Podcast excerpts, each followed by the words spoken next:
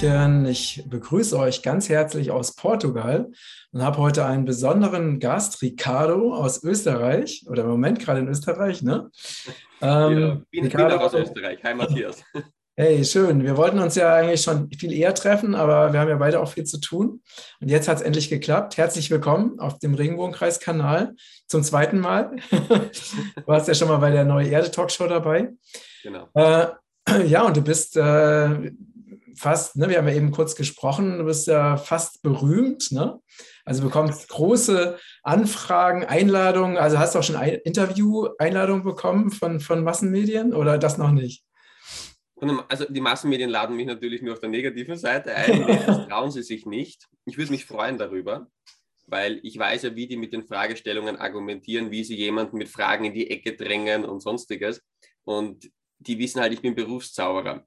Das heißt, dieses Magician's Choice, ja, also Fragen so zu stellen, dass du nicht mehr aus dieser Ecke rauskommst. Ähm, das ist mein Beruf. Ich sage immer, versuch nie einen Trickser auszutricksen. Das ist mein Job. Ähm, ich würde mich freuen darüber, aber das haben sie sich bisher noch nicht getraut. Es kamen nur die üblichen Attacken, was aber auch etwas Positives ist, weil ich sage, attackiert wird nur derjenige, der den Ball hat im Sport. Ja? Und somit sehe ich das äußerst positiv. Aber ich glaube, alles, was nicht Mainstream ist, hat mich schon eingeladen. Und was das Wichtigste ist, es laden mich nach wie vor mit solchen Armen die Mütter und die Kinder ein.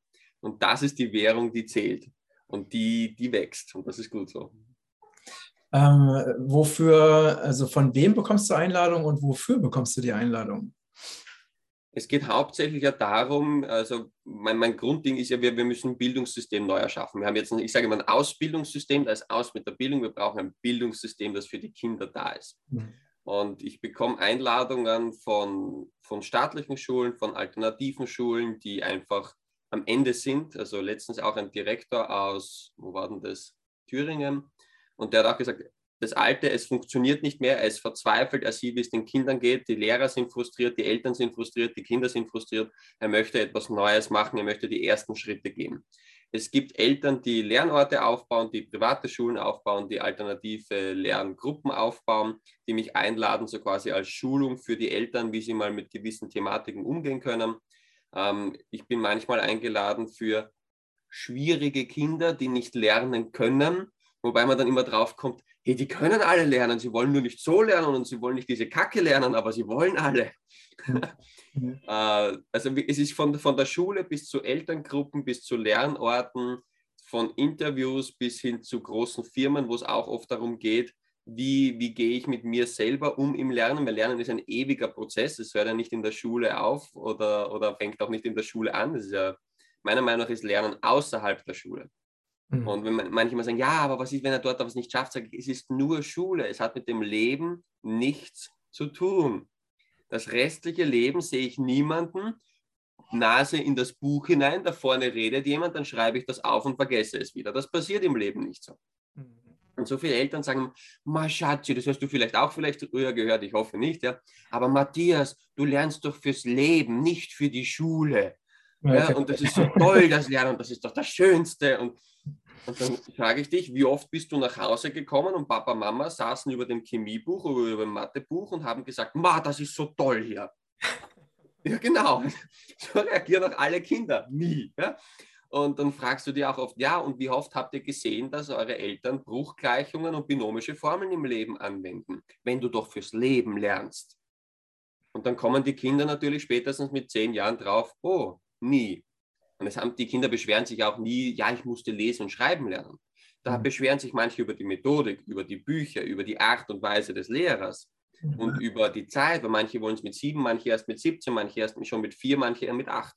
Mhm. Aber über die grundsätzlichen Dinge, wo die Kinder merken, sie brauchen sie im Leben, beschwert sich keiner. Und ja, da werde ich halt eingeladen, damit ich einfach ein bisschen die Augen öffne, dass es überhaupt anders geht weil die meisten können sich das nicht vorstellen, dass Lernen überhaupt anders funktionieren kann. Die kennen das als Schule und, und so muss es. Und viele haben dann auch diese gedankliche Blockade, was mache ich diese restliche Zeit? Weil sich, vor allem die Erwachsenen, nicht die Kinder, also es wacht kein Fünfjähriger auf und sagt, ja, wenn ich mal kein gutes Abi schreibe, dann bin ich nichts wert im Leben, sondern das machen ja wir. Und ich arbeite deswegen hauptsächlich mit den Erwachsenen an ihren Gedankenmustern. Die hängen ja auch sehr stark drinnen naja, aber wenn ich das nicht so mache, dann, dann bekomme ich nicht mehr die Liebe und die Anerkennung. Ja, aber was wird denn dann aus ihm? Ja, was ist denn, wenn das passiert? Ja, aber das kann ich doch nicht. Und ich frage auch die Erwachsenen, sage ich, mögt ihr Mathe lernen? Und das ist bei manchen, also wie, wie die Panik aufscheint. Sag, und jetzt möchtest du mit diesem Gesicht deinem Kind sagen, Mathe ist so wichtig, du musst jetzt gefälligst Mathe lernen. Ich kann auch nicht mit, stell dir vor, du machst, du sitzt hier mit der Zigarette und mit dem Bier und sagst, liebe Leute, Gesundheit ist wichtig, kauft in meinem Gesundheitsshop ein. Ja? Da werden sich auffangen und sagen, Matthias, hast du noch alle Tassen im Schrank? Ja? Und, und, genau um diese mhm. Vorbildwirkung geht es. Die Kinder lernen hauptsächlich am Vorbild. Ja, ja. Und es geht einmal darum, dass die Eltern ihre Blockaden loslassen, ihre Ängste loslassen und ich weiß nicht, ob du dir schon mal einen Vortrag von mir angesehen hast, auch online, so einen längeren Vortrag, äh, wo es ums Lernen geht. Und da zeige ich ihnen einfach, wie schnell etwas geht. Und ich gehe dann manchmal auch wirklich provokant hinein im Sinne von, wir nehmen ein Lernthema, ob das jetzt Vokabeln ist, ob das jetzt ein paar Zahlen sind oder was auch immer sie gerade lernen müssen. Und sage ich, wie schnell müsste es gehen, dass du von dir begeistert wirst? Dann kriege ich eine gewisse Zeitangabe. Sage ich, wie schnell müsste es gehen, dass du mir jeden Tag ein Video schickst, wo du in der Früh in den Spiegel hineinsiehst und sagst, du bist ein Genie, du bist ein Genie, du bist ein Genie. Dann kriege ich wieder eine Zeit.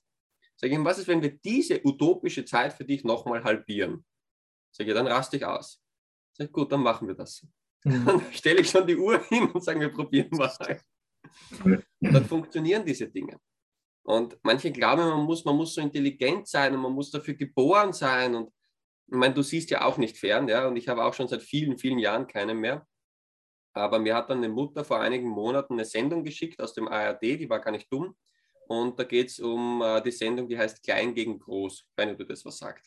Mhm. Und da, da geht es darum, Siebenjähriger behauptet, er kann mehr Liegestütze in einer Minute als der beste Profisportler Deutschlands zum Beispiel. Mhm. Also immer ein Kind kann irgendetwas deutlich besser als ein Erwachsener. Das ist die Grundphilosophie dahinter. Und da war dann ein Neunjähriger und der hat gesagt, ich kann schneller die dritte und fünfte Wurzel aus Zahlen bis zu einer Milliarde im Kopf ausrechnen, als das ein Mathe-Professor mit dem Taschenrechner kann. So, hm. jetzt kannst du dir vorstellen, genau, was war das? Äh, und der hat auch haushoch gewonnen gegen diesen Mathe-Professor. Mhm. Das Publikum ist ausgerastet und YouTube die Kommentare und, und das Genie und die Zukunft Mathe Deutschland und so ein Gehirn hätte ich gebraucht und einer unter 10.000 wird mit so einem Gehirn geboren und das hätte ich auch gern gehabt. Und das haben wir auch ein paar Elterngruppen eben gesendet und ich habe darunter kommentiert und auch zurückgesendet, sage ich, ich gratuliere dem jungen Mann zu dieser Leistung, ins Fernsehen zu gehen, vor der Kamera und vor, äh, vor der Zeit, vor einem Publikum gegen einen Erwachsenen anzutreten. Das ist eine grandiose Leistung. Aber von, zur mathematischen Leistung sage ich, einer unter Zehntausenden ist so bescheuert, dass ich ihm das nicht beibringen kann. Mhm, mh. Und dann gab es großen Aufschrei. Sage, ja, nein, da muss man Genie sein. Dafür sage ich, nein. Mhm. Das sind einfache indische mathematische Tricks, die der da anwendet. Einen Grund, warum die Inder die Mathematik-Olympiaden gewinnen und nicht wir. Die sind nicht intelligenter geboren. Da gibt es keinen Verteiler, der sagt, Genie ist Indien, Deppen nach Deutschland. das glaube ich eben nicht. Und das habe ich denen dann gezeigt und habe auch dann ein Video hochgeladen und gesagt, seht euch das zehn Minuten an und dann behauptet bitte nochmal, dass man dafür geboren sein muss. Ah ja, das ist ja ganz einfach. Und das ist das, was ich den Menschen einfach zeigen möchte. Du musst nicht als Genie geboren sein. Du weißt nur nicht, wie du mit deinem Kopf umgehen kannst, wie du mit deinem Körper umgehen kannst, wie du mit, deinen, mit dem, was du lernen musst, umgehen kannst. Und vor allem die emotionalen Menschen, die kreativen Menschen, die Menschen, die viel fühlen, da kannst du aus deiner Schulzeit sicher noch fünf extra Bücher dazu schreiben, die werden dort nicht anerkannt. Weil es geht nur um Logik und harte Fakten und du musst das hinschreiben können. Das bringt nichts, wenn du das nur fühlst. Ja? Und deswegen haben die dann so viele Probleme in der Schule. Wenn man diesen Menschen aber zeigt, wie sie mit Emotionen, wie sie mit Bildern, wie sie mit Verknüpfungen rationale Dinge erfassen können, dann geht die Post ab. Mhm. Weil in Wirklichkeit, und das wird in Zukunft, glaube ich, da stimmst du wahrscheinlich überein, wird es viel mehr um dieses Fühlen, um diese Emotionen gehen und weniger um dieses logisch-rationale, was wir jetzt lange hatten.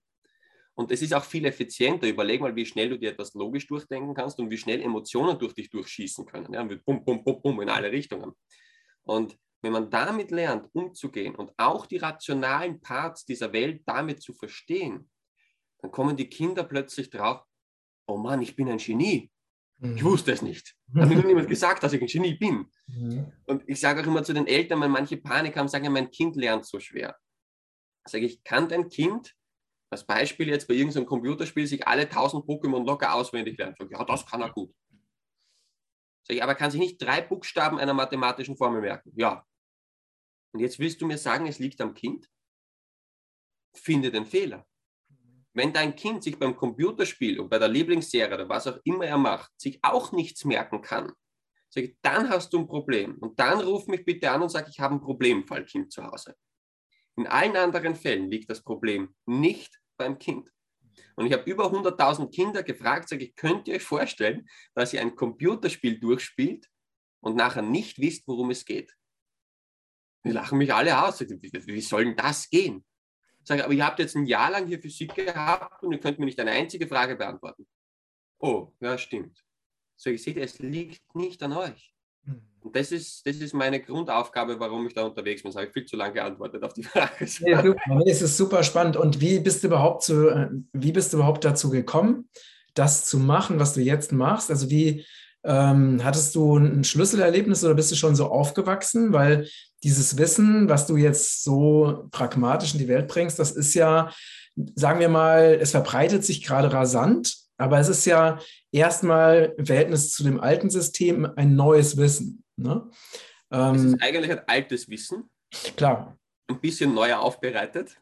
Ähm, aber ja, ich mache das kurz, weil meine Geschichte gibt es, glaube ich, tausendmal im Internet. Also meine Eltern halten vom Schulsystem, nennen wir es wenig. ähm, ich war ja auch drei Jahre in Peru unter den Indianern in, in meiner Grundschulzeit und haben dort ganz anderes Leben gehabt in dem Sinne. Also die Indianer hinter, hinter, uns, die hatten nicht mal Papiere oder Geld oder sonst irgendwas in diese Richtung. Wir waren selbstversorgend auf einem Hektar Grund und mitten im Urwald mit, mit Avocado-Bäumen und ah, ja, da könnte ich jetzt extra was darüber erzählen. Also das, was du eigentlich in gewisse Zeit gelebt hast, haben wir auch ein paar Jahre lang gemacht. Nicht so alleine, wir haben das als Familie, wir waren viel unterwegs, aber nicht so stark wie du in dem Sinne. Ja, und dann bin ich zu Hause unterrichtet worden, 30 Minuten pro Woche. Und das hat gereicht, dass ich diese ganzen Prüfungen locker schaffe. Weil wir haben ja, Deutschland, sind ja die einzigen, die dieses Schulanwesenheitsgesetz haben. Das gibt es ja rundherum nicht. Das ist den meisten ja gar nicht bewusst. In Schweden, glaube ich, noch, oder? Ja, wobei das auch nicht annähernd so ist im Sinne von hier, wir kommen mit der Polizei und nehmen dir dein Kind ab. Ich habe nur ein zweites Land gefunden und das heißt Nordkorea. Hm, Aber ja, es gibt ein paar, wie zum Beispiel Japan, da steht auch Schulpflicht, aber man muss sich das ein bisschen genauer ansehen. Äh, ich habe da mit Japanern gesprochen und dort steht dann zum Beispiel auch klar geschrieben, du musst das Kind anmelden bei der Schule. Es muss dann dort nicht hingehen. Es kann dann auch in eine alternative Schule gehen, es kann dann zu Hause unterrichtet werden, was auch immer. Du musst nur einmal im Jahr melden, Kind lebt noch so quasi und ist noch hier. Und mit der Schulpflicht könnte ich leben. Und wenn ich das nur anmelden muss und sage, ich kann dann mit meinem Kind frei machen, was ich möchte, ist okay. Also auf jeden Fall, ich bin dann irgendwann trotzdem normal in die Schule gegangen, habe mich damals ein bisschen geärgert. Meine Eltern waren sich noch zu unsicher damals, heute würden sie es nicht mehr machen. Aber für meinen jetzigen Part war es ideal, weil ich habe vollkommenes Freilernen gelernt und aber auch staatliche Schule. Wobei ich in der staatlichen Schule da schon ein gewisses Bewusstsein zu mir hatte von den Jahren davor und meine Eltern mir auch die Optionen gaben. Also wenn ich in der Früh gesagt habe, du Mama, heute habe ich überhaupt keinen Bock auf die Schule, dann so, ja, okay, dann bleibst du halt zu Hause. Und manchmal habe ich das auch für eine Woche gesagt oder auch mal länger. also, guten Morgen, Sie gerade heute Schule.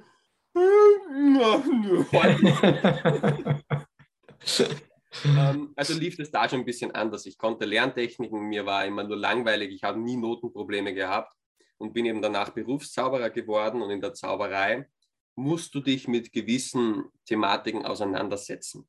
Weil jetzt stell dir mal vor, du bist auf der, da liegt ja eh immer irgendwo was rum, du bist auf der Bühne und du machst mit jemandem irgendwie so, so Kartentricks, ja, und äh, du nachher vergisst du, welche Karte der Matthias gezogen hat als, als Zauberer. Da bist du am Arsch. Das darf nicht passieren. Oder du machst Mentalmagie-Nummern. Da musst du dir sehr viel merken können. Ja? Da heißt hier, ich brauche bitte deinen Lieblingsort, dein Geburtsdatum, äh, deine, deine Lieblingsblume oder was auch immer. Musst du dir von verschiedenen Menschen verschiedene Fakten merken können. Und das muss sitzen. Du kannst ja nicht sagen, warte, ich schreibe mir das jetzt auf und dann wiederhole ich das ein paar Minuten und dann können wir weitermachen in der Show. Das geht nicht. Ja? Und du musst ja auch im Kopf, im Publikum immer mindestens zwei Schritte voraus sein.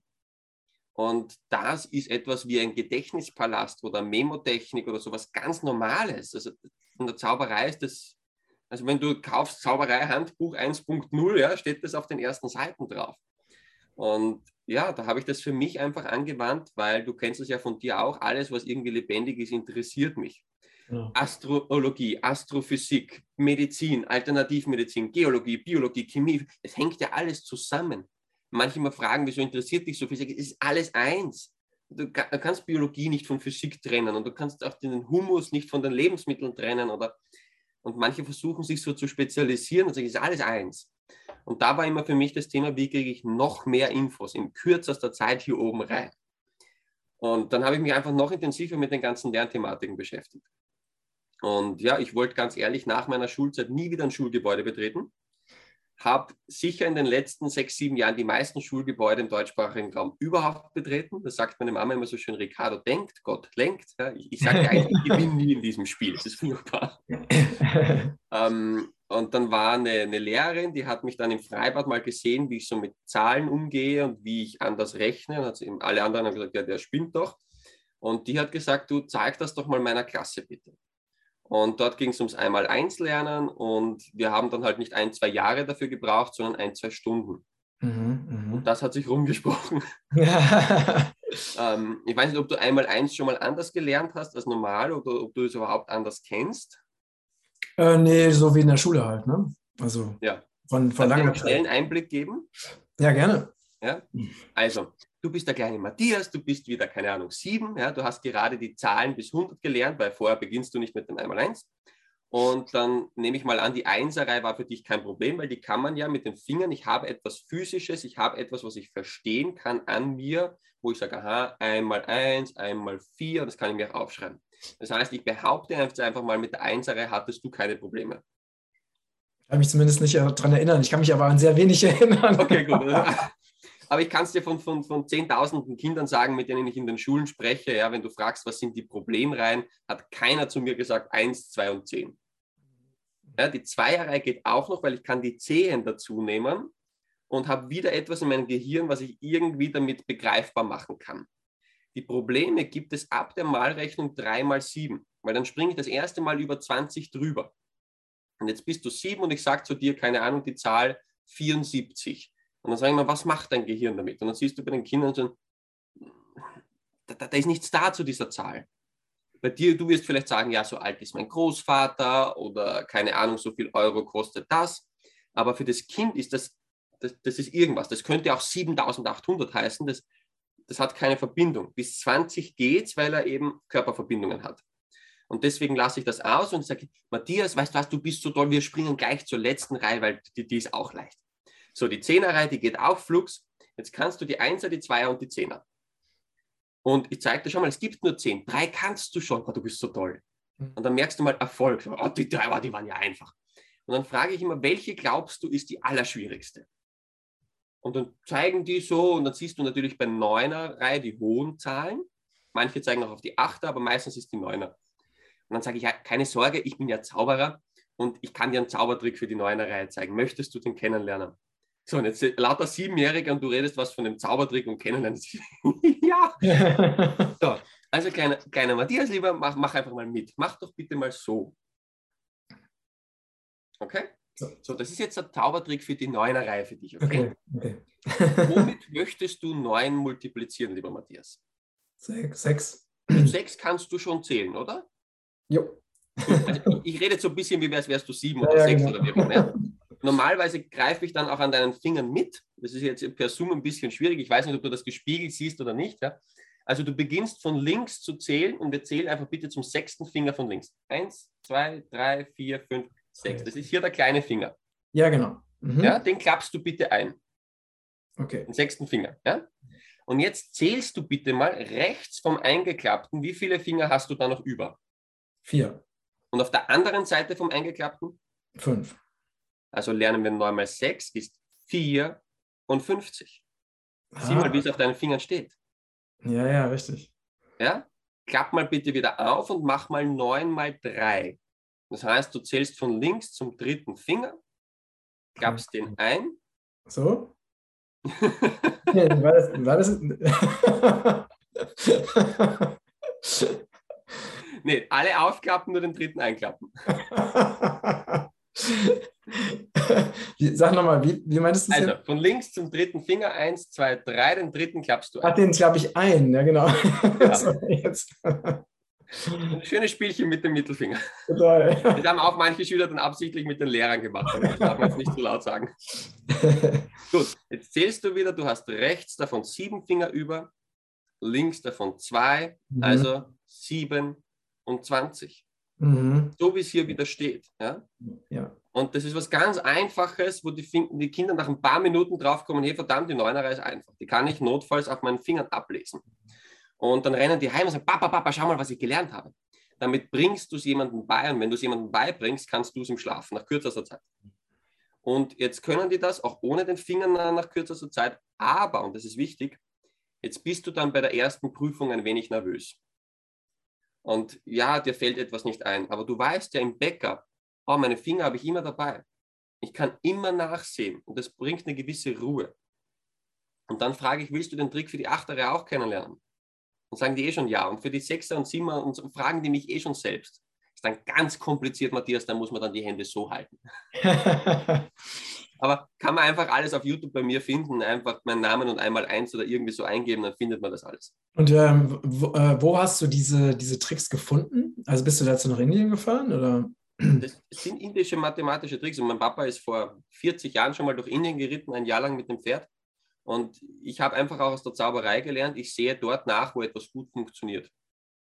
Und dann kommt man schnell, sehr schnell drauf. Ich habe mit meinem Bruder alle indischen Mathematikbücher dann bestellt und einfach mal nachgesehen, wo funktioniert etwas gut. Und dann kommt man sehr schnell auf solche Dinge drauf. Ja. Und sparen wir uns jetzt die Zeit, aber du kannst dir dann selber mal anschauen, das geht mit allen Reihen und wie ich mhm. damit umgehe und multiplizieren auf japanische Art, dann musst du nur Striche malen können und Punkte zählen. Und das kann jeder mal ein paar Striche, zähl, wie oft schneiden die sich. Ja? Und schon hast du multipliziert. Und es geht einfach um diesen ganz einfachen Einstieg ohne Angst. Und das habe ich eben dieser einen Schule ein bisschen in Mathematik gezeigt, weil ich eingeladen wurde. Und das hat die, die hat das gleich der nächsten Schule erzählt und gesagt, ja, kommst du auch bitte vorbei mal. Und ich habe gesagt, ja, das ging ja aber auch mit Formeln, das ging ja auch mit Vokabeln, das geht auch mit Sprachenlernen, das geht auch mit Zahlen, das geht auch mit dies. Und das ist dann nicht so gewachsen, sondern das ist so gewachsen. Und ich habe das in den Schulen immer kostenlos anbieten können, weil da kam eh immer am Abend die Frage von den Eltern. Also ich habe immer Vormittag mit den Kindern gearbeitet, Nachmittag mit den Lehrern, Abend mit den Eltern. Und am Abend kamen immer die üblichen Fragen. Du, bei mir in der Firma wäre sowas auch mal cool. Du, meine Schwester, die heiratet bald, die sucht einen Zauberer für die Hochzeit, machst du das bitte? Und somit konnte ich das querfinanzieren über das, was ich sowieso gemacht habe und konnte die Schulen kostenlos anbieten. Mhm. Und das ist gewachsen und gewachsen und gewachsen und ich hatte dann plötzlich hunderte Vorträge, teilweise pro Jahr. Äh, Im besten Jahr mal 600 Vorträge in einem Jahr, da war ich dann mal fertig mit der Welt. das heißt, du bist dann äh, hauptsächlich in Österreich und Deutschland unterwegs? Österreich, Deutschland, Schweiz, ja. Okay. Anfangs natürlich hauptsächlich in Österreich, mal so in der Umgebung. Und äh, ja, und dann irgendwann einmal kamen die Eltern auch auf mich zu nach ein paar Jahren und haben gesagt, du, mach doch mit der ganzen Erfahrung, die du gemacht hast, mit den vielen 10.000 Kindern, weil ich habe auch mit denen immer weiter geübt, wie geht es noch schneller, was wäre noch besser, gefällt euch das, gefällt euch das nicht. Ich habe immer die Lehrer nach draußen gebeten und gesagt, ich möchte mit euch offen reden. Was nervt euch? Wo habt ihr Probleme? Wo kann ich euch unterstützen? Findet ihr es so besser? Findet ihr es so besser? Ich habe immer dieses Learning by Doing. Ich habe mit den Kindern gesprochen. Wie geht es ja? Und äh, daraus wurde dann recht schnell das Modell Schule der Zukunft in zwei Schritten. Das findet man auch unter dem Namen auf YouTube. Äh, die Kurzfassung für dich ist, warum zwei Schritte? Schritt eins ist, wir sind im jetzigen Modell. Ja, wie auch immer das ist, wir wollen es jetzt mal nicht bewerten, obwohl ich sage, 95 Prozent des Schulstoffes kannst du schmeißen. Ja, also ich glaube, da sind wir kurz gut überein.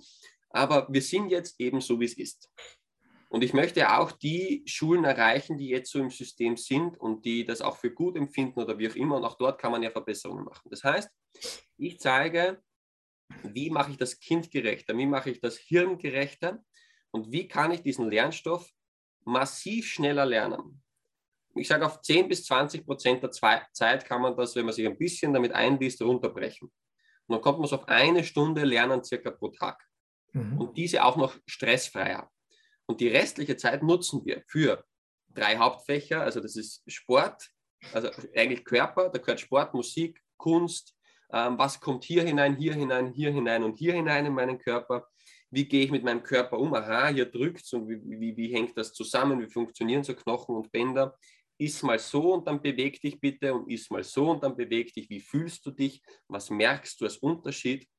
Also das ist das erste Fach, da könnte man jetzt lang drüber reden. Also Körper, Körper, Geist, Seele ist dann das zweite Fach. Umgang mit sich selbst als Mensch, Umgang mit anderen Menschen, Umgang mit dieser Umgebung, in der ich lebe, mit Natur und, und anderen. Also diese Symbiose erzeugen. Und das dritte ist dann die Vorbereitung auf den Alltag. Das heißt, Glühbirne wechseln, Reifen wechseln, äh, kochen lernen, Garten anlegen, was auch immer. Das ist natürlich regional unterschiedlich, ob ich jetzt mitten in Berlin bin oder ob ich in Tirol am Land bin. Und im normalen Unterricht, also in dieser einen Stunde, haben sie auch noch gelernt, lernen, lernen. Das heißt, wie, wie gehe ich mit Zahlen, wie gehe ich mit Fremdworten, wie gehe ich mit Vokabeln, mit Namen und Dingen um. Und damit kannst du dir auch später ja alles beibringen. Das heißt, egal ob der jetzt Mechaniker oder Heilpraktiker werden möchte, er weiß, wie bringe ich mir etwas bei. Mhm. Und das ist ein wichtiger Schritt. Und ich sage immer, uns als Erwachsene, wir haben einen Job, wir müssen eine Basis legen. Eine Basis, auf der die Kinder sich in alle Richtungen entwickeln können. Weil wer sind wir, dass wir sagen, Matthias, du bist jetzt sieben, du musst jetzt lesen lernen. Matthias, du bist jetzt 14, du musst jetzt Holz hacken lernen. Weiß ich nicht, vielleicht bist du der nächste Mozart. Warum musst du dann Holz hacken können? Oder warum musst du dann Mathematik gut verstehen? Das musst du gerade nicht.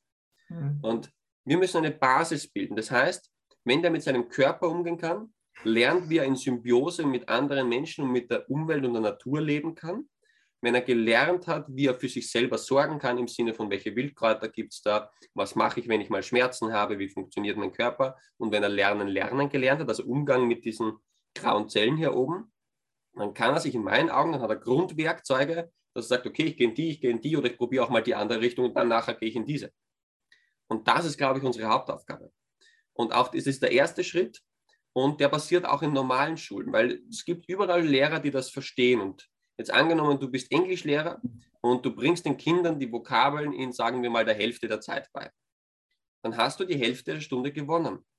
Und dann, und selbst wenn du sagst, ja, ich kenne mich mit all diesen Dingen nicht aus, aber ich nehme mir diese halbe Stunde jeden Tag mit den Kindern und frage sie, wie es ihnen geht. Und höre mir mal an, was ihre Bedürfnisse sind dann hast du damit schon mal einen großen Schritt gemacht. Wenn du dann auch noch sagst, du machst Atemtechnik mit denen, du machst Heilkräuterkunde mit denen, wunderbar. Aber wenn du einfach nur diese Zeit nutzt und sagst, wie geht's euch? Sag mal, ähm, hast du denn schon mal, also wie reagieren, du gehst ja auch an normale Schulen, ne? Also du ja. sprichst ja wahrscheinlich auch mit, also zum Beispiel, wenn jetzt eine Rektorin in einer konventionellen Schule dich einlädt, dann hast du ja auch mit, vielleicht auch mit Lehrern zu tun, für die das bisher neu ist, das, was du mitbringst. Ne? Wie, äh, sind die in der Regel offen oder sind die manchmal auch abwehrend? Wie, wie ist denn da deine Erfahrung? Das ist relativ eindeutig. Ein Drittel versucht, mich umzubringen. ähm, speziell die Älteren. Jetzt kommt so ein junger Scheißkerl daher und erzählt mir, wie ich meinen Job zu machen habe, wo ich auch nur sage, schau, ich habe Möglichkeiten. Ich, ich schreibe euch nichts vor. Aber die fühlen sich davon angegriffen, natürlich. Ähm, also ein Drittel will mir an die Gurgel, ein, ein Drittel ignoriert mich und circa ein Drittel umarmt mich teilweise vor allen anderen und sagt, endlich. Und äh, ich sage auch, die meisten Lehrer sind keine. Das sieht man auch in dieser jetzigen Zeit, wie die mit den Kindern umgehen, so quasi, die haben gezahlt, also mache ich das so, wie die sagen, scheißegal, wie es den Kindern geht. Ähm, das sind keine Lehrer. Heißt nicht, dass die als Menschen schlecht sind. Die wären vielleicht gute Landwirte, die wären vielleicht gute Schauspieler, aber bitte nicht mit Kindern arbeiten. Und äh, die restlichen, die setzen das auch teilweise dann um. Mhm. Und mhm. auch in diesen ganzen Gruppen, die wir, die wir da mithelfen zu kreieren, ich lege keinen Wert darauf, ob du Lehrer bist. Ich lege Wert darauf, ich habe so ein paar Grundfragen mal formuliert, sage ich, liebst du Kinder? Kannst du Begeisterung weitergeben? Da geht es um ganz andere Faktoren. Und wir haben einen Physiotherapeuten in der einen Gruppe, der macht mit denen Sport und Biologie, weil er sich mit dem Körper einfach extrem gut auskennt und weil er Kinder mag ist kein Pädagoge, aber es funktioniert wunderbar. Und die einzige Währung ist die Rückmeldung der Kinder. Und wenn das mit denen gut klappt, dann ist mir das vollkommen egal, ob der, ob der Pädagoge ist, ob der Physiotherapeut ist, ob das ein Arzt ist oder ob das ein Fußballer ist. Wenn es funktioniert, hat er die Berechtigung. Wir haben Omas, ja, pensionierte Großmütter mit so einem Herz für Kinder. Und die, die kennen sich in Mathematik teilweise nicht aus, aber sie sind einfach menschlich für die Kinder da. Dass viel mehr brauchen die oft gar nicht. Ich sage mal, die Kinder brauchen Liebe und Entfaltungsraum. Und die brauchen nicht den einen Allwissenden da vorne. Liebe und Entfaltungsraum, der Rest kommt. Ähm, aber ja, das ist ungefähr so die Reaktion von den, von den Lehrern. Die, von den Kindern ist sie zu 99 Prozent positiv, von den Eltern auch fast ausgehend. Und ich war ja auch die ersten vier, fünf Jahre zu 90 Prozent nur in staatlichen Schulen unterwegs. Ah, okay. Also auch dort ist der Bedarf da. Und äh, Hast du da mal, erinnerst du da mal eine lustige, eine lustige Situation mit, mit, mit einer Lehrkraft, die irgendwie äh, dich umbringen wollte? ja, ja, da gibt es dann, also ähm, was hat es denn da nicht alles gegeben? Also ich habe manche auch gehabt, die sind aufgestanden mittendrin und haben gesagt, äh, wobei man sich dann fragen muss, was macht so ein Mensch mit Kindern?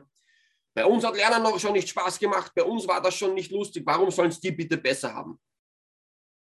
Was du da denkst, so, scheiße, sorry, aber was machst du in diesem Job?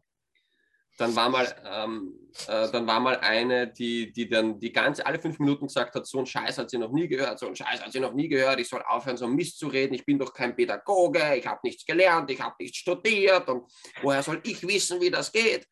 Und ich bin halt Bühnenzauberer, das heißt, ich kann freundlich antworten und ich kann aber auch sehr unfreundlich antworten. Ich, ich, ich bin halt da auf der Bühne, habe ich ein großes Mundwerk. Ne? Und ich versuche es dann immer freundlich und die hat dann nicht aufgehört. Die hat gesagt, du bist kein Pädagoge, du bist kein Professor, du kannst dich nicht auskennen. Sage ich, wenn ich studiert hätte, wüsste ich genauso wenig wie ihr alle. Und dann müsstet ihr mich nicht einladen.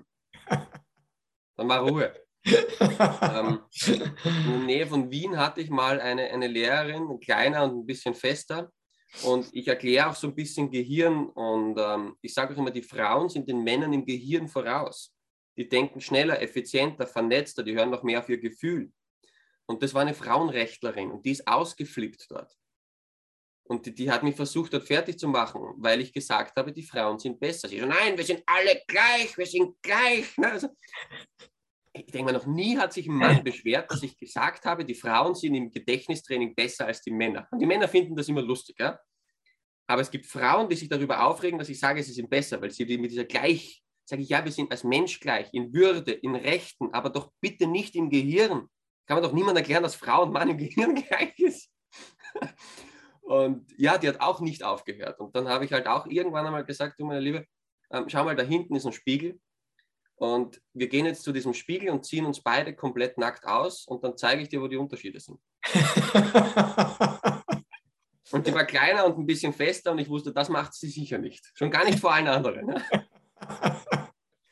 Und bei manchen anderen Angriffen, ähm, wenn es dann heißt, ja, sie haben Blödsinn, sage ich, hast du eine bessere Methodik?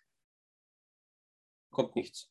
Sage ich, hm. wenn du mir erzählst, wie das einmal eins oder Vokabel noch viel besser geht, als ich es erzähle, dann halte ich sofort den Mund, lass dich hier nach vorne und höre dir aufmerksam zu. Aber da kommt dann nichts. Und ich würde mich freuen, wenn da was kommt. Ich bin dauernd lernbegeistert. Ja? Also, wenn mir jemand bitte wo was schickt, wie das noch besser geht, her damit, her damit, her damit, her damit. Ich verbreite es wieder. Ja? Mhm. Aber insgesamt ist die Rückmeldung trotzdem sehr, sehr positiv. Also wirklich über 90 Prozent, auch wenn viele sagen, ja, ich werde das jetzt nicht mehr umsetzen in meinen alten Tagen. Die Rückmeldungen sind teilweise wirklich grandios. Und äh, damit ist diese Bewegung dann gestartet. Sorry, was wolltest du sagen? Ja, genau. Also jetzt wird mich immer, genau, diese Bewegung, ne? Das ist ja gerade, erzähl doch mal bitte, was sich da gerade im Moment so tut, ne? Weil das ist ja, was du so erzählst, ist es ja wirklich eine gigantische Aufbruchsbewegung. Ne? Ähm, beschreib doch mal, wie, vielleicht auch ein bisschen in Zahlen, was, was passiert da gerade? Ja. Lass mich noch zwei Sätze zu dem Schulkonzept fertig machen. Ähm, also das war Schule der Zukunft Schritt 1. Komprimier den Stoff, nutzt die Zeit für intelligentere Dinge. Schritt zwei, wir haben diese staatlichen Vorgaben nicht mehr. Wir kreieren ein lebendiges Schulsystem, das an sich selber, an den Kindern, mit den Kindern ständig wächst und sich in alle Richtungen entwickeln kann. Das ist dann Schritt zwei, aber das kann man sich einfach auf YouTube dann ansehen. Ähm, ja, was ist dann daraus entstanden? Ähm, also für dich noch ein wichtiger Satz, das sind alles Übergangsformen auch diese Schulmodelle, wir werden in Zukunft keine Schulen mehr brauchen ja, oder, oder ähnliches. Ich glaube, du hast da auch einen guten Einblick. Aber wir brauchen Übergangsmodelle. Ich kann ja auch nicht dem heute dreimal am Tag McDonalds-Esser sagen, ab morgen lebst du wie Matthias und isst so wie er. Der, der, der, der hängt sich auf. Ja. ja. Wir brauchen diese Zwischenschritte. Die, die brauchen wir eben auch in den Schulen.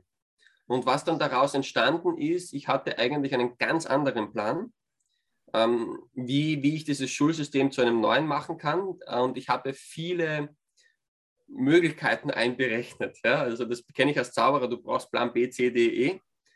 Aber mit 2020 habe ich nicht gerechnet. Also das war einfach nicht auf meinem Plan drauf. Ähm, dann habe ich im Sommer 20 habe ich mit meinem Bruder gesagt, okay, wir können nicht mehr in die Schulen. Äh, weil ich mache bei dem ganzen Zeug nicht mit und ich habe mich dann auch öffentlich geoutet, was ich von Masken und Co. bei Kindern halte. Daraufhin sind dann die Medien gegen mich gegangen, wo vorher teilweise für mich waren. Aber sage ist mir vollkommen egal, ich stehe zu der Meinung, sage ich, Finger weg von diesen kleinen Kindern da. Ja, also macht mit den Erwachsenen, die haben eine eigene Entscheidungskraft, aber dem Achtjährigen und dem Zehnjährigen das aufzuzwängen, das finde ich zum Kotzen. Mhm. Und ich muss da auch wirklich manchmal aufpassen, weil wenn ich da auch Lehrer sehe, die das machen, ich kriege freundliche Gefühle. ja, es ist, es ist, man kann sich das eigentlich nicht angucken. Ne? Ist, äh, Nein, ich, mu ich muss teilweise wegsehen und ich gehe seitdem auch nicht mehr in, in staatliche Schulen, sage ich, kann das nicht sehen. Mhm. Ja, ich, ich würde dort keine Ahnung was machen, aber ich kann mir das nicht ansehen. Also Sommer 20 haben wir dann angefangen, alles, was wir vorher live gemacht haben, zu digitalisieren. Ging halt nicht anders. Und es ist natürlich viel geiler, wenn du einen Elternabend hast, sind 300 Eltern und 200 Schüler und wir machen drei Stunden Lernparty. Ja, also, und wo einer sagt, oh wow, oh, wow, das geht auch und hier und du. Aber ging halt nicht mehr. Dann haben wir das angefangen online zu machen, haben YouTube aufgemacht, haben Telegram aufgemacht, äh, Facebook und dann ging das wieder so. Und dann im Herbst, na Herbst sage ich plötzlich, im, im Februar, Ende Februar 21, also so drei, vier Monate nachdem wir gestartet haben, war der Druck von den Eltern so groß, wir brauchen Vernetzungsgruppen, wir brauchen lokale Möglichkeiten und Co., dass wir dann für jedes Bundesland im deutschsprachigen Raum eigene Gruppen aufgemacht haben zum Vernetzen. Das sind mittlerweile auch lokale Gruppen daraus entstanden. Mittlerweile haben wir alleine 200 Administratoren nur für diese ganzen Gruppen im deutschsprachigen Raum. Dass da keine Werbung reinkommt oder sonst irgendein Mist oder wenn jemand stört.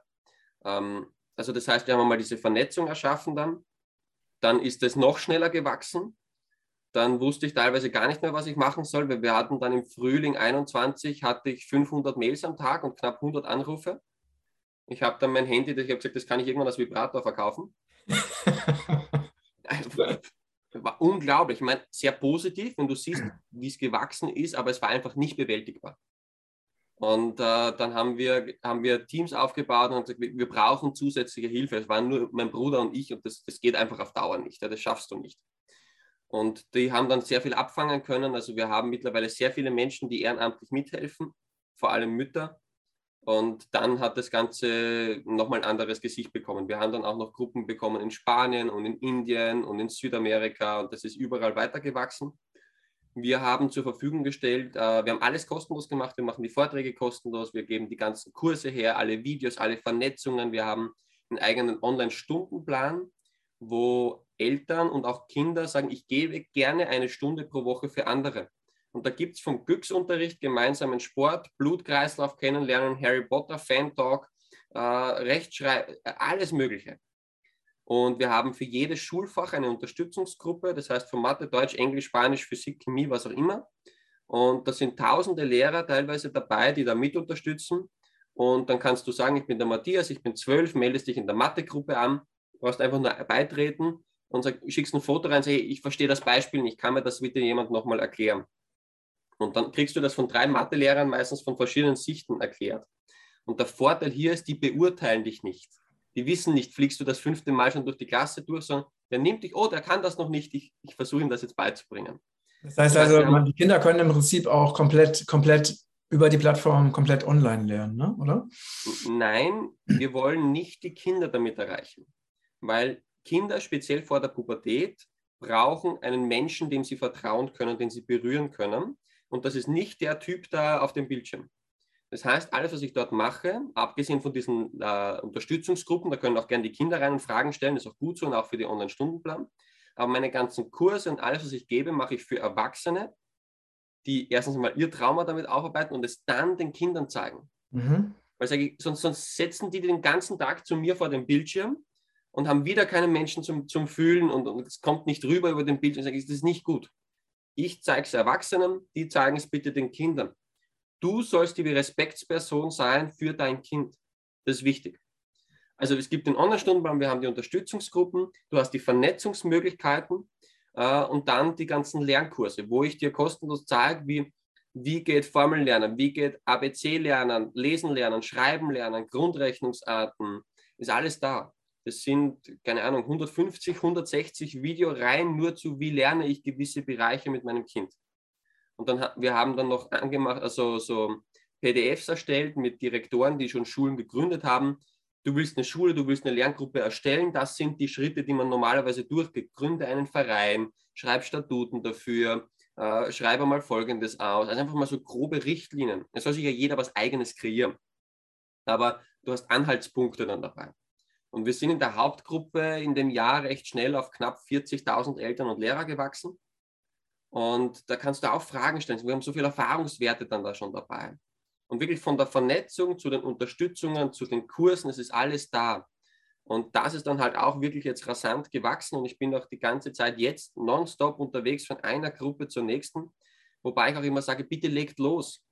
Ihr mhm. braucht mich nicht. Ist schön, wenn ich dazu komme, ihr braucht mich nicht. Es muss nicht morgen die Utopie sein, es muss etwas entstehen, das wachsen kann, das auf die Zukunft ausgerichtet ist. Und ihr könnt nicht warten, bis ich vorbeikomme.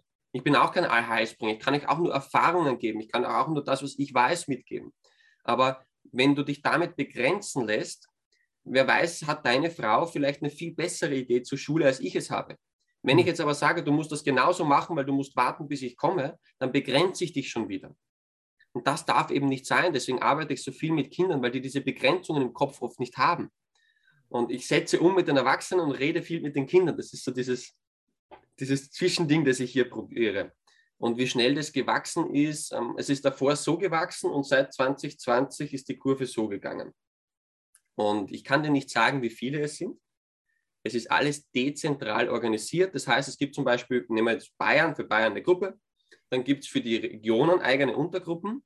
Und die, die jetzt sagen, hey, hier im Ort XY, wir machen hier jetzt was, wir gründen was, wir verändern die bestehende Schule, wir machen einen Lern oder was auch immer, die haben mit uns nichts zu tun. Die sind vollkommen unabhängig. Die kriegen von uns die Materialien, die Unterstützungen, was auch immer, aber sie machen das unter eigenem Namen, dass niemand auf sie zugreifen kann. Weil wenn das unter einem Dach ist, dann, dann hauen die Medien da drei Wochen drauf und dann ist das kaputt. Und so können sie zwar auf mich oder auf den Verein draufhauen, aber alle Gruppen, die entstehen, sind davon unabhängig. Und das ist auch wichtig. Es geht um die Dezentralität. Es geht um Dezentralisierung von dieser Bildungsmacht. Und ich kann es dir von Österreich sagen, die Gruppen, die ich kenne, wo ich entweder telefoniert habe oder wo ich dabei bin, die sind dreistellig. Und in Deutschland sind es, ich meine, Deutsche sind ein paar mehr als Österreich. Ähm, keine Ahnung, ob es schon vierstellig sind in diesem Jahr, ich weiß es nicht, weil ich aber auch immer sage, ich möchte es nicht wissen, weil dann bin ich auch nicht erpressbar. Und ich habe vorgestern, habe ich dir auch vorgesagt, ich habe den ganzen Tag mit, mit Gruppen telefoniert, die entweder am Entstehen sind oder schon entstanden sind und ich habe nie nachgefragt, wo seid ihr, wie viele seid ihr, das will ich gar nicht wissen. Mhm. Weil sonst gibt es schon wieder einen Schwachpunkt und angenommen, irgendwo meine Mails werden gehackt oder irgendjemand setzt mich unter Druck. Ich kann nur einen Bruchteil der Gruppen verraten, selbst wenn ich wollen würde. Geht es nicht. Weil jetzt stell dir mal vor, keine Ahnung, ich, ich wäre größenwahnsinnig in fünf Jahren. und äh, dann, dann sage ich, ja, ich will jetzt von jedem 1000 Euro im Monat, sonst schneide ich euch das alles ab. Das geht nicht weil die sind nicht abhängig von mir. Es gibt auch die Kurse als Download. Wenn du sie runtergeladen hast, was soll ich dir machen? Soll ich heimfahren und dir auf der Festplatte das runterlöschen? Ähm, und das, oder jetzt ist keine Ahnung, es ersetzt mich jemand in drei Jahren und der bekommt andere Ideen. Es muss alles so dezentralisiert werden, dass gar nie mehr jemand auf die Idee kommen kann, dass er sich da reinsetzt und wieder alle kontrollieren will. Weil, ganz ehrlich, was will dieser eine Sesselfurzer da oben sagen, wie Millionen Kinder behandelt werden müssen? Du als Vater, Deine Frau und dein Kind, ihr müsst entscheiden dürfen, was das Beste für euer Kind ist. Vielleicht auch noch die Lehrer, die wirklich ein Herz haben für die Kinder. Aber alle anderen, die dürfen Tipps geben, die dürfen Ratschläge geben, die dürfen Unterstützung geben. Aber bitte nicht vorschreiben, wie das auszusehen hat. Und ja, das ist mittlerweile, es ist weltweit gewachsen. Wir haben auf fast allen Kontinenten mittlerweile die ersten Gruppen, obwohl wir es noch immer nicht in Spanisch oder in Englisch oder so haben. Da gleich der Aufruf, also wenn das irgendjemand sieht, der sagt, ich kann super gut Spanisch oder Englisch oder Französisch oder Portugiesisch oder was auch immer übersetzen. Wenn jemand meine Videos untertiteln, synchron sprechen oder was auch immer kann, bitte, bitte meldet euch. äh, wir, wir, schicken euch alles, wir stellen alles kostenlos zur Verfügung, Hauptsache es startet dann vor Ort.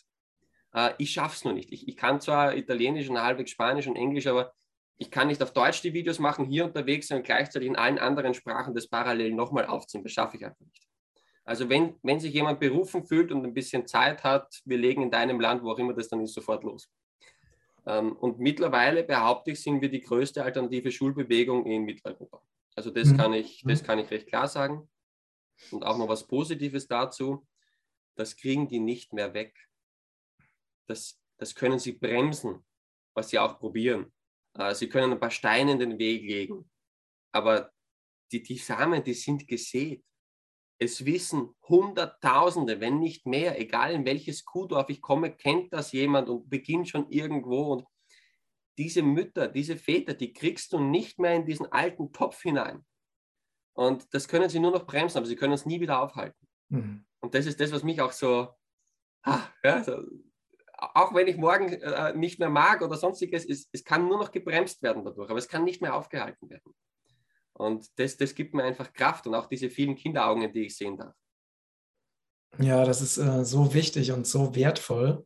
Also, wo wir jetzt gerade hier sind, sind auch viele, ähm, gerade viele deutsche, viele niederländische Familien, vor allen Dingen Deutsche, und die sind alle unterwegs. Ihre Kinder sind frei, wurden aus der Schule rausgenommen. Die organisieren sich selbst. Meist, die meiste Zeit spielen die einfach. Ne? Beim Spielen lernt man ja auch super viel. Ne? Also, das ist wirklich auch mein Sohn, der ist in der freien Schule und in der Schreinschule, da spielt er den ganzen Tag. Und Lernen macht er dann zu Hause, ist auch ganz witzig. Ne?